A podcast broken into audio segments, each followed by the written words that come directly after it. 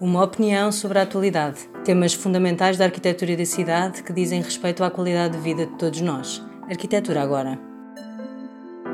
Habitação e PRR. De que falamos quando se trata de resiliência? Hoje temos connosco Pedro Grilo, economista e urbanista, perito em políticas urbanas sustentáveis e resilientes. Resiliência é a palavra que nos últimos anos ouvimos pronunciar, ou vemos escrita, cada vez com mais frequência nomeadamente a par de outras palavras como sustentabilidade, inteligência ou inclusão, sempre que se fala em construção e reabilitação de edifícios ou em planeamento e gestão de bairros e cidades. Esta palavra, resiliência, nos últimos anos passou a ser mencionada em documentos de referência estratégica da Organização das Nações Unidas, 20 vezes na Agenda 2030 para o Desenvolvimento Sustentável, 6 vezes no Acordo do Clima de Paris ou 29 vezes na nova Agenda Urbana aprovada em 2016. Afinal, o que é resiliência? Bom, é a capacidade em manter ou retomar rapidamente o normal funcionamento de um sistema após uma perturbação.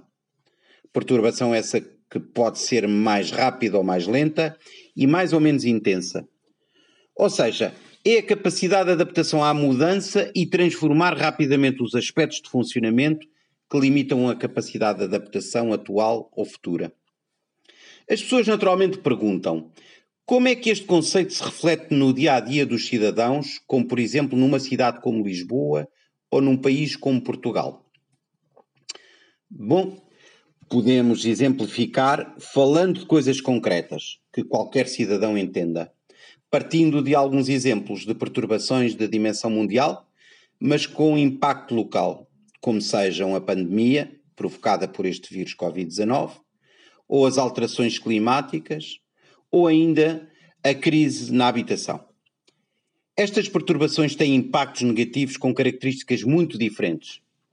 Ora, em função desta diversidade de perturbações e acidentes e seus impactos negativos cada vez mais frequentes e intensos, e simultaneamente imprevisíveis, incertos e voláteis, que as cidades e suas organizações têm de alterar as suas estruturas e modos de funcionamento.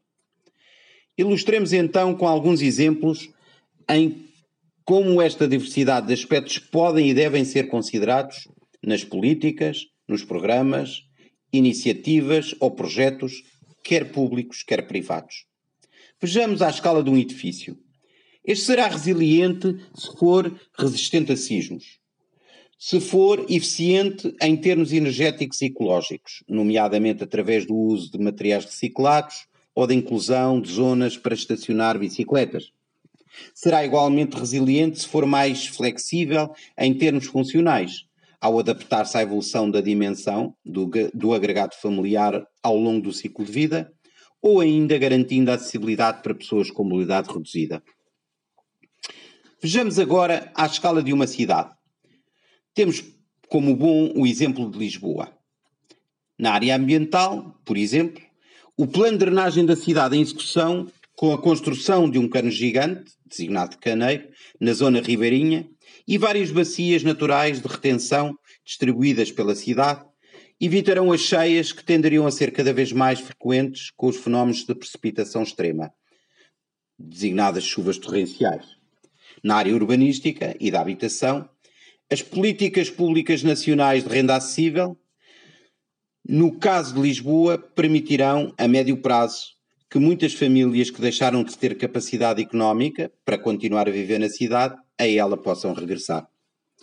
Em conclusão, Compreende-se, pois, a razão pela qual a palavra resiliência mereceu um particular destaque na designação do PRR, também designado de Plano de Recuperação e Resiliência, que em Portugal, à semelhança de todos os outros países da União Europeia, permitirá financiar a quase totalidade das obras de renovação e reabilitação urbana até 2026 com fundos comunitários.